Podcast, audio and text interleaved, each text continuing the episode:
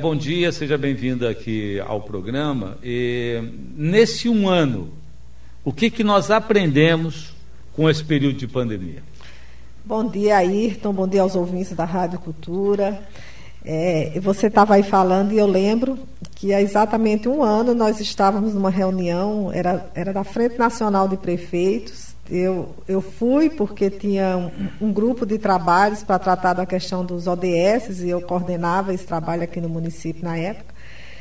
E lembro que ODS são os objetivos dos desenvolvimento sustentáveis, do exatamente. Milênio, né? que, o, que o município é, assinou o compromisso logo que o prefeito Chica é, assumiu em 2017 e eu passei a coordenar essas ações aqui. Enfim, eu estava nessa reunião, nós estávamos lá e eu lembro que a reunião se decidiu interromper para que os prefeitos voltassem para os seus municípios, porque estava aí começando a coisa a se tornar grave no Brasil. E aí o Chico voltou no dia 15 de março, saiu o primeiro decreto do município de Foz do Iguaçu, que suspendia as aulas presenciais da rede municipal. E aí uma sucessão né, de decretos que vieram depois, que a sociedade acompanhou, né, uma hora restringe, outra hora né, não restringe. Naquele momento nós tivemos uma restrição mais, mais prolongada, né, que durou ali o mês de abril praticamente inteiro, foi, acho que durou quase 40 eh, dias. Foi um período que a população realmente ficou em casa, né, era todo mundo muito assustado. E, e as pessoas diziam, não, mas aqui não tem casos, né? Por que, que, que tem que fazer isso? Era o momento que o governo precisava para preparar a retaguarda da rede municipal de saúde, justamente para que quando os casos viessem a gente pudesse ter uma assistência. E iniciamos naquela época com 17 leitos de UTI no hospital municipal e a organização né, para aumentar os espaços e organizando toda essa estrutura. O que, que nós aprendemos né, com isso tudo? É, que é preciso ter solidariedade, é preciso ter empatia com as pessoas.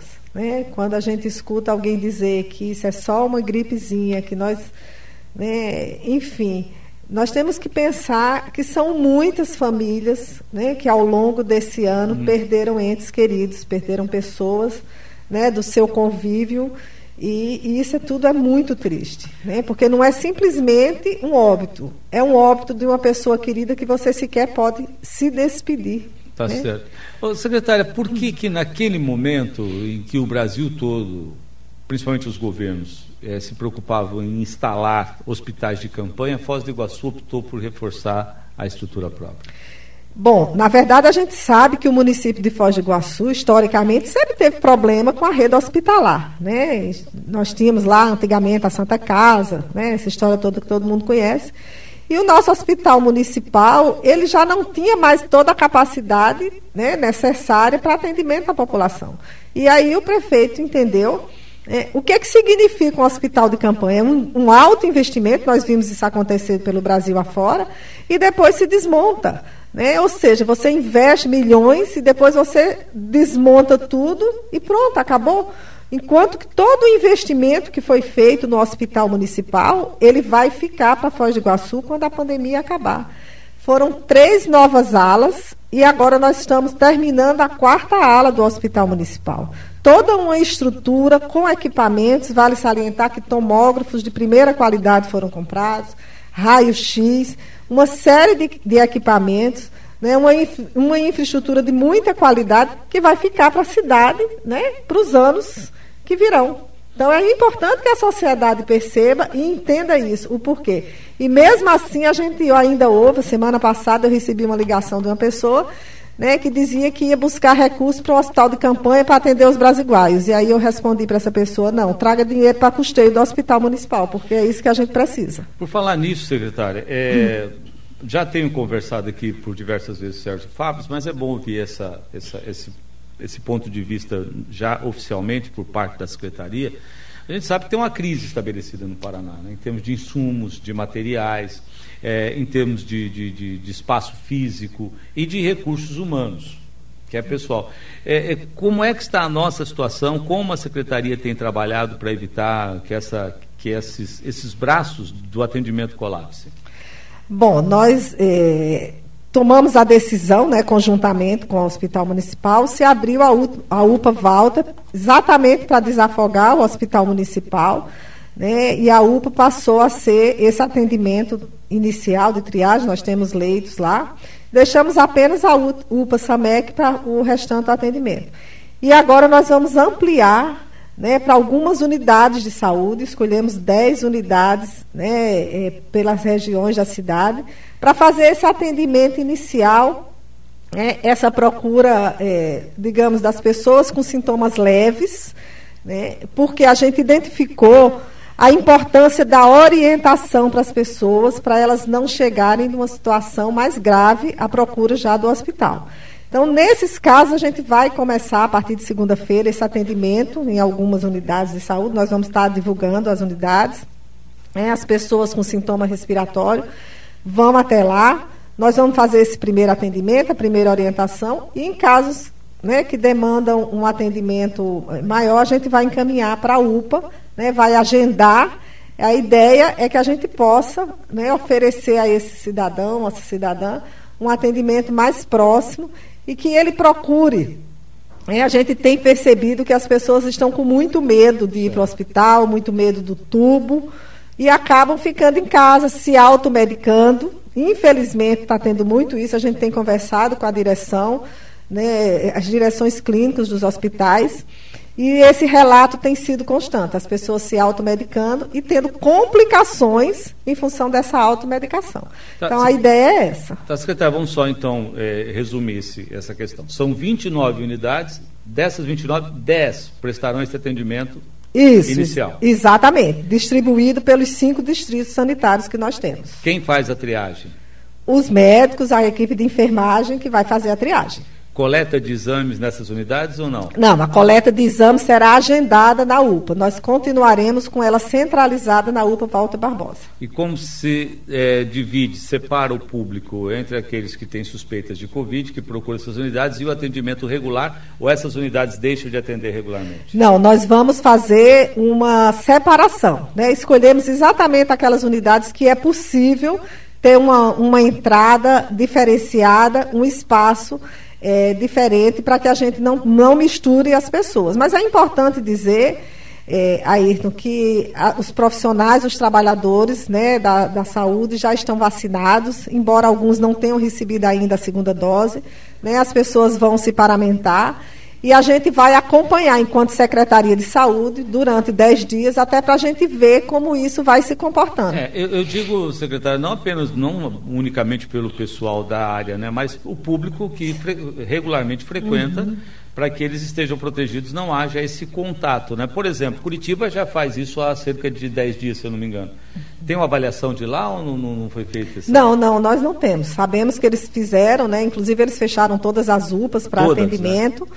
Né? Nós não, não quisemos fechar, até porque nós temos que ter a UPA né, é, SAMEC aí de retaguarda. Nós estamos aí também muito preocupados com a questão da dengue. Né? A dengue está aí, a gente teve uma reunião essa semana com a equipe do CCZ, da Vigilância. Estamos monitorando. Né? E é importante que se diga, são sintomas muito próximos, tem que ter, se fazer um diagnóstico diferencial para a gente não correr o risco de estar tá mandando as pessoas com dengue lá né, por 24 horas, é. porque são né, doenças muito, de sintomas muito comuns. São mais de 7 mil casos notificados, quase 300 casos confirmados de dengue nesse ano epidemiológico, começou em agosto do ano passado. Aproveita aí domingo que tem o lockdown, né? Para eliminar os criadores no seu quintal. Vai ficar em casa mesmo, né? Vai. Se tope a calha, já vai dar um jeitinho de eliminar os criadores. Secretária, quanto custa para os cofres do município esse atendimento, esse tratamento? Quanto custa a Covid-19 para os cofres do município? Olha aí, eu até trouxe aqui uns dados, porque a gente tem ouvido muitas pessoas dizer, não, a prefeitura recebeu 80 milhões, o que está fazendo com esse dinheiro, o que, que fez, enfim. Então é importante dizer para a população. Um leito de UTI Covid, ele custa em torno de R$ 3.500 Né? Então você imagina, nós iniciamos lá atrás com 17 leitos, avançamos, hoje nós, nós estamos com 70 leitos de UTI. Né? E é, ocupados totalmente. Ocupados totalmente. Inclusive, né, nas unidades de, de, de atendimento especial, né, na UCE, não é uma UTI, mas é uma semi-intensiva. Ali também as pessoas podem ficar entubadas e está tudo lotado. Né? Então, nós temos é, que dizer isso para a população. Eu trouxe aqui um dado que, só para as pessoas fazerem uma reflexão, do mês de abril ao mês de dezembro, nós iniciamos com 17 leitos em março, chegamos a, a 50 em dezembro. Só isso aí custou para os cofres públicos 37 milhões 350 mil reais. Só das UTIs. Tá? E recebemos do governo federal 29 milhões 553 mil. É, aí a gente já tem um, um diferen, uma diferença aí de alguns milhões que foram dos cofres municipais sem contar toda a rede de apoio, o PS respiratório, né, que foi implantado também, que não veio o recurso carimbado para isso, sem contar os, eh, os leitos eh, clínicos, né, os leitos de enfermaria, que nós tínhamos 32, agora nós estamos com 67. Nós recebemos do Estado para custear esses leitos, que o Ministério não custeia, 300 reais dias ele custa R$ 1.382,74. Dá mais dia. de mil reais de diferença de mais, por leito. Mais de mil reais de diferença por leito. É, então a gente recebeu, recebeu 32 milhões de compensação de impostos, porque a prefeitura perdeu em arrecadação de ISS, de IPTU, a uma média de mais de 60 milhões. Então, o governo federal fez esse repasse de 32 milhões como medida de compensação, mas também não compensou tudo. Né? E, e esses são valores que é para um custeio geral da prefeitura. Então, é importante as pessoas entenderem o que isso significa, qual é o valor disso tudo. E, e também, é, recentemente, semana passada, né, foi divulgado que a Itaipu Nacional vai repassar 15 milhões é, para o hospital como ajuda. Né? Esse repasse se dará em seis meses, né? 2 milhões e meio mês, é, para custeio. Né? Porque hoje nós temos 70 leitos de UTI e 40 leitos habilitados do governo federal. Os outros 30 não tem habilitação. Nós já solicitamos, mas não recebemos resposta. Tem 70, 40 habilitados e 30 sem habilitação. 30 sem habilitação. Como eles estão sendo ocupados, isso é financiado diretamente pelo cofre pelo municipal. cofre municipal. E aí, com essa parceria, a Itaipu, que tem sido uma grande parceira, está né, é, tá disponibilizando esses recursos para custeio, né, para compra de insumos, enfim, tudo o mais que custa. Né? O PS respiratório né, que é ali o pronto-socorro, é totalmente custeado pelo município. Secretário, nós temos 70 leitos de UTI, 30, 40 pactuados, 30 sem pactuar, 67 leitos clínicos, 52 pactuados e, e 15 sem pactuar. É, isso pesa e pesa muito, hein? Muito, pesa bastante. Né? Mas eu, eu acredito, Ayrton, que nesse momento né? A gente tem que realmente eh, voltar todas as nossas forças, porque são vidas, né? e é preciso que o governo dê resposta. A gente sabe que sempre tem um probleminha aí de repasse. Apesar disso, está vindo dinheiro em dia? Está vindo certinho? Está vindo mais ou menos. Né? Ele chega, chega com certo atraso. Agora, o mês de fevereiro, nós não recebemos ainda o repasse do Ministério da Saúde. E estamos, assim, apreensivos, porque o que, o que circula é que nem os 40 leitos serão totalmente repassados né, agora nos próximos meses. Mas nós estamos aguardando. Né, já vimos aí o STF determinando alguns estados que entraram contra a União. Mas não estão repassando mesmo com a ordem do STF, né? Pois é. Então, é, é muito preocupante né, essa suspensão de, de recursos para leitos de UTI no Brasil no momento mais crítico, né? Mais crítico da pandemia. Ô, secretária, é, com relação à, à vacinação, antes da vacina que eu quero falar sobre isso, deixa eu só fazer uma pergunta que tem aqui de um ouvinte. De três a oito dias para sair um resultado de, de exame de Covid. o que, que isso complica, o que, que pode ser feito nesse tempo, é assim mesmo, não tem jeito. Chegamos naquele momento em que acaba tudo, inclusive a paciência, que tem muita demanda, as pessoas não têm paciência para esperar? Não, Ayrton, na verdade, assim, tem uma demanda muito grande, né? Nossos exames, eles estão sendo feitos pelo LACEN, Curitiba, né? e às vezes acaba tendo esse atraso. Mas é importante dizer para a população o seguinte, quando a pessoa faz o exame, ela recebe toda a orientação. Ela fez o exame porque ela tem sintomas. Né? O exame vem a confirmar, mas é orientada a ficar isolada, né? ela recebe o atestado e todas as orientações. Então, ela precisará ficar 10 dias isolado. Né? Geralmente, as pessoas que apresentam sintomas, elas vão ter um resultado positivo. É que eles cobram muito, ah, por que, que não dão remédio? Vamos falar um pouquinho sobre isso? Por quê? É, é, é, uma doença muito nova, né? Então não tem uma comprovação científica do que realmente funciona ou não. Mas eu gostaria de abrir um, um parênteses aqui para falar, né, desde janeiro, que nós organizamos, né, a Secretaria, o Hospital Municipal. Quatro, começamos com duas equipes, agora nós estamos com quatro equipes, compostas por médico, enfermeira, equipe de enfermagem e fisioterapeuta, que tem monitorado né, os Iniciamos com os idosos acima de 60 anos. E essas pessoas estão recebendo a visita do médico, a orientação, porque a gente tem identificado que essas pessoas começam a ficar ruim, aí elas não se alimentam, não tomam água, não se hidratam e a tendência é ficar cada vez né, pior. Então, a gente está fazendo esse acompanhamento e aí sim, esses médicos, de acordo com o quadro que eles identificam, eles prescrevem algumas medicações.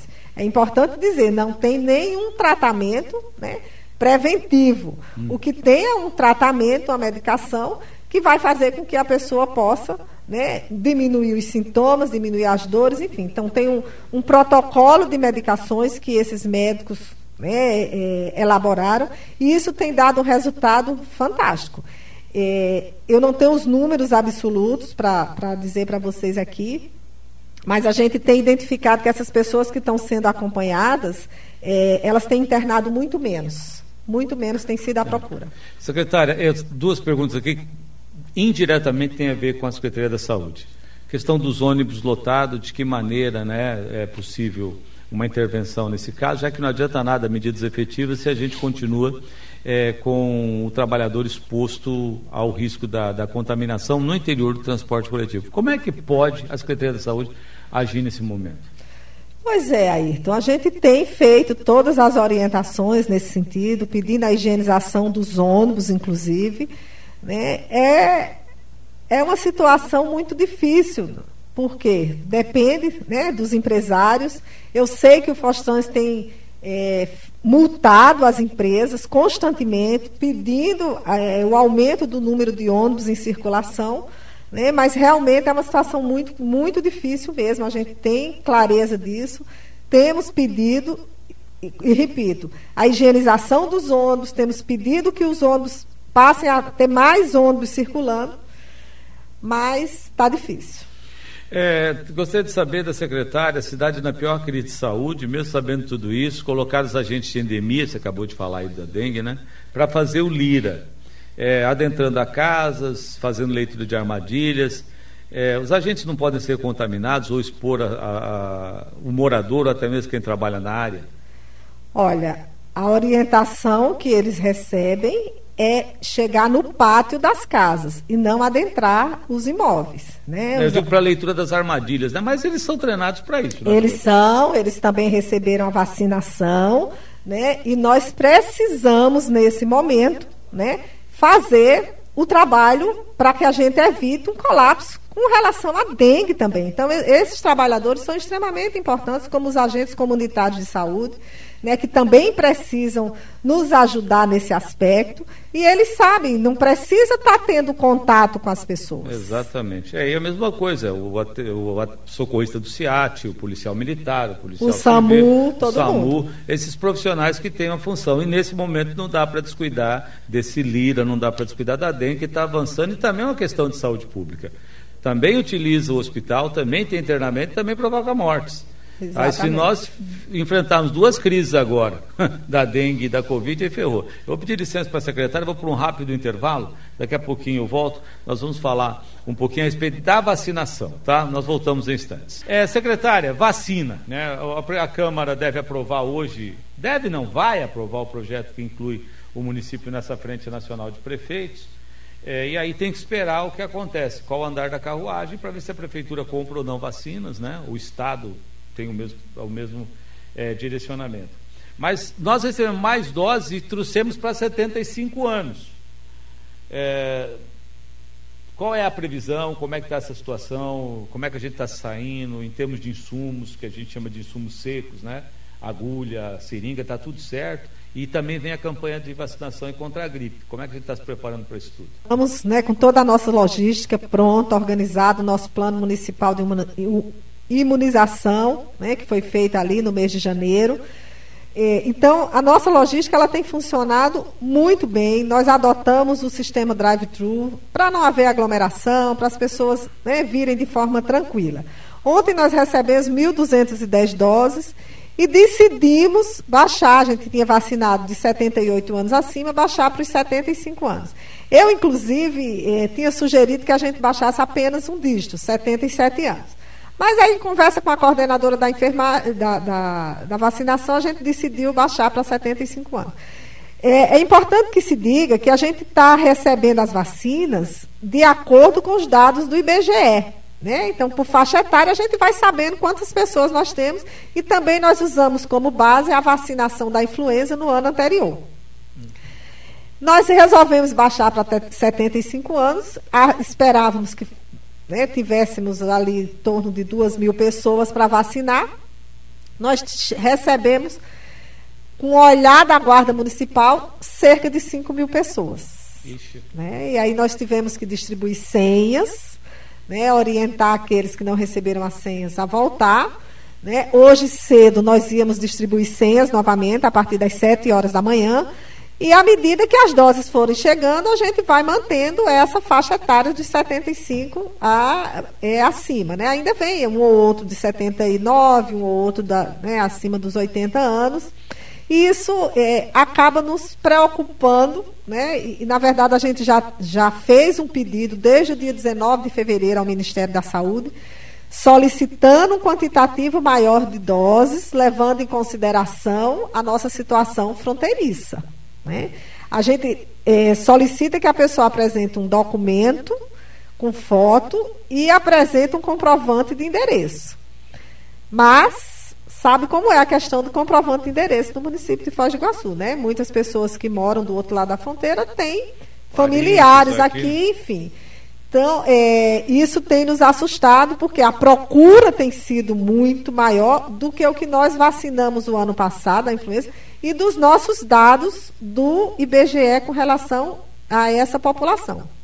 Mas nós estamos mantendo, não falta insumo, né? nós estamos com tudo é, organizado e à medida que os imunizantes vão chegando, a gente vai né, vacinando. Estamos vacinando de uma maneira rápida, porque para a gente interessa quanto mais pessoas tiverem né, recebido a vacina, melhor será. Ah, tem previsão de chegada de novas doses ou a gente continua aí num voo cego ainda? A gente continua né, aguardando. Então, a gente recebeu ontem, por volta das 9, 10 horas da manhã, às 13 horas, nós já iniciamos a vacinação. Então, na segunda, por exemplo, eu tinha perguntado se viria mais doses, ainda não sabia. Então, na terça-feira já fui informada que chegaria. Então, a gente está sempre ali de alerta. Chegou, a gente começa a vacinação. Ô, secretária, qual foi o parecer da sua secretaria para o retorno às aulas na, na rede privada, principalmente? Olha, Ayrton, é, a gente vê isso com muita preocupação. Então, a gente participou da reunião, né, a Secretaria de Saúde, obviamente, com o Comitê de Crise, e nós apontamos é, a questão pedagógica, sem sombra de dúvida, ela é muito preocupante. São anos que a gente acha difícil que se recupere. Né? E aí decidimos conjuntamente, né, com a Secretaria de Educação, com a Vigilância Sanitária, com, com todo o grupo né, que compõe o Comitê de Crise, que as crianças nessa primeira fase, né, que elas é importante que elas voltem. A gente viu vários relatos de, de pais, né? Tem dificuldade realmente no processo de alfabetização. Né? As crianças é, pequenas, elas têm uma. É né, mais fácil, digamos assim, de, de controlar, os pais vão buscar na hora, enfim. Foi apontada algumas sugestões para que não haja intervalo né, aquele intervalo do recreio, que as crianças façam o lanche na própria sala, na sua carteira, né? E então foi sugerido isso e que aos poucos, na medida que a gente for vendo a situação, a gente possa é, ir ampliando. Então hoje a gente vai ter o retorno às aulas né, na primeira fase do ensino fundamental apenas. É, secretária, tem mais os comentários aqui a respeito da questão de insalubridade, acho que isso não tem relação com a secretaria, né? isso é mais com a administração, é, hora extra e tal. E, também a questão de os agentes terem que entrar nos imóveis. Eu, particularmente, que acho que as armadilhas são colocadas na área externa. Exatamente. Externa, exatamente. que eu digo, é no quintal das isso, casas. Né? Isso. Não precisa o dono, o proprietário chegar se o agente está protegido, ele vai conferir a armadilha e sai do imóvel, né? não precisa ter contato próximo. Eu, eu particularmente, que não vejo problema de revisar a armadilha ou, pra, para que o LIRA aconteça, até porque é uma questão essencial para a saúde pública também nesse momento. Secretária, nós terminamos o ano de 2020 sob a regência de um decreto de emergência. É, e a gente não imaginava como seria 2021, pelo menos com essa tensão toda que estamos vivendo. A sua secretaria é, equacionou o, orçamento, é, se preparou para essa possibilidade? Como é que está o orçamento da Secretaria da Saúde para esse período, para esse ano? É, na verdade, Ayrton, ninguém se preparou, nem o governo federal, nem o governo estadual, muito menos o município, né, é, se preparou esperando o que viesse. Nós temos o, o, orçamento da Secretaria de Saúde, é o maior orçamento do município, é, nós aportamos muito mais do que a lei né, de responsabilidade indica para o município. Nós temos um orçamento de 402 milhões para o ano né, de, de 2021 e é óbvio que vão haver remanejamentos. Né? Por exemplo, tem me perguntado, e para a compra da vacina, vai ter recurso? Sim, vai ter recurso. Né? Nós vamos fazer suplementação orçamentária né, para que a gente possa dar conta. É por isso que a gente tem buscado né, é, parcerias é, com outros, como é o caso da Itaipu, mas também buscando recursos no governo federal, né, através de emendas de, de deputados. Né, o prefeito tem o tempo inteiro buscado essas interlocuções para que venha mais recursos para o município. É, tá aqui me manda uma foto, né, aproveitando isso com a secretária, estivemos ontem na fila para tomar vacina. Voltaram hoje às 8, agora às 8h25 informaram que acabaram as doses. Pois é, foi o que eu falei né, inicialmente. Nós recebemos 1.210 doses. E aí, quando a gente viu a quantidade de pessoas procurando, nós resolvemos entregar as senhas. Mas eu quero dizer para a população né, que logo que nós recebermos, nós vamos continuar nessa faixa etária. Né? Nós vamos vacinando à medida que as doses cheguem, nós acreditamos que deva chegar aí na próxima semana mais, mais doses. Tá, é, tem uma questão que só para a gente deixar claro, né, secretária, que vocês são multidoses, né, os vidros, né? Então vocês têm que abrir e têm que utilizar essas doses. E Mas... tem o horário máximo de atendimento também. Você também não pode exaurir a equipe que está lá, né? E a vacina é até às 5 da tarde. Alguém diz aqui, poderiam ter vacinado tudo ontem mesmo e não ter feito voltar hoje só para receber a notícia que em 22 minutos as doses acabaram. Pois é, é, nós abrimos ontem às 13 horas, mas a equipe trabalha até às 17 horas, como você bem falou.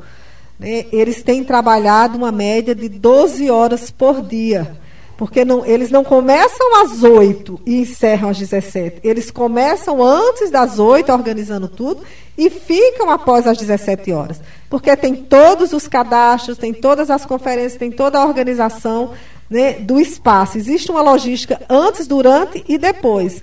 Nós estamos com cerca de 30 pessoas envolvidas nessa vacinação.